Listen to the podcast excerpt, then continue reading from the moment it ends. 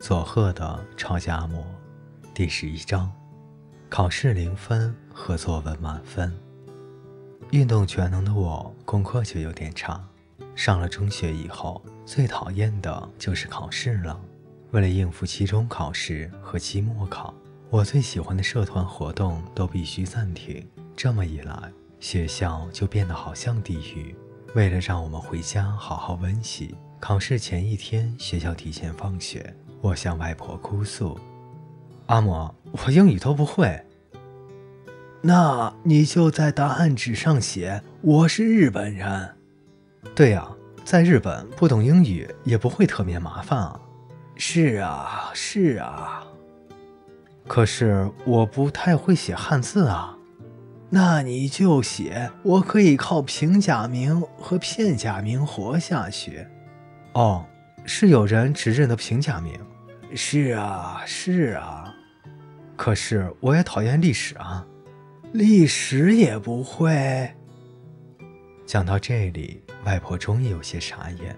我以为外婆会叫我赶快去读书，但她毕竟是外婆，想了想，冒出这句话：“那就在答案纸上写‘我不拘泥于过去’。”帅呆了，我真的这样写了。结果，讨了老师的一顿打。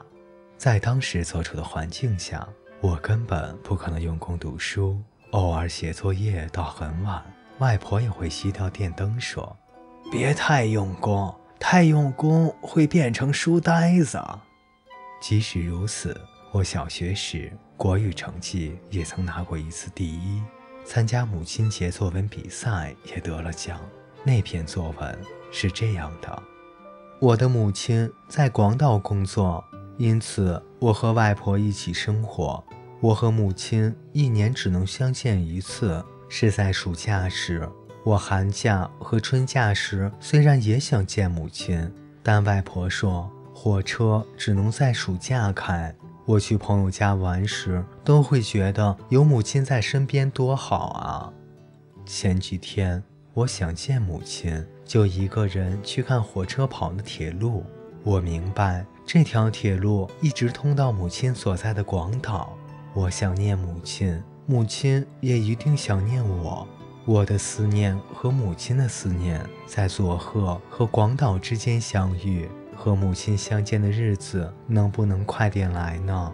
对我来说，整个暑假都是母亲节，连我自己都觉得写得真好。得奖虽然好，但是母亲节后的一个月，父亲节就到了。日本的父亲节是六月的第三个星期日。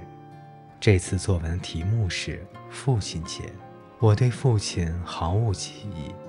我问阿嬷：“你知道我爸爸的事吗？”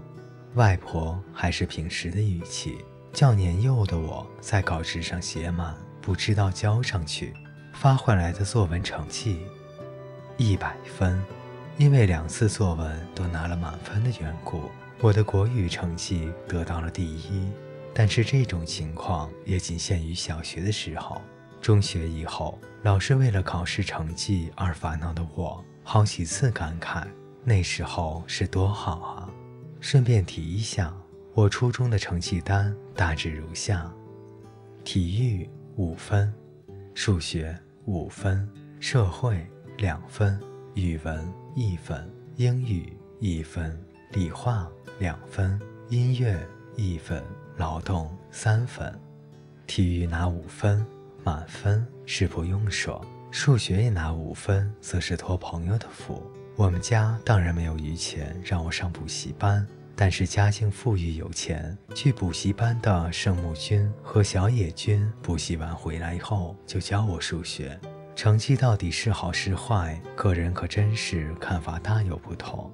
我对外婆说：“对不起，呃，都是一分或者两分。”她笑着说：“不要紧，不要紧，一分和两分的加起来就有五分了。”我问：“不同科目的成绩也能加在一起吗？”这回他表情很认真，果断地说。人生啊，就是总和力。可是当时的我不太明白，这是什么意思？各位听众朋友，今天的故事就为您播讲到这里，我们下期再见。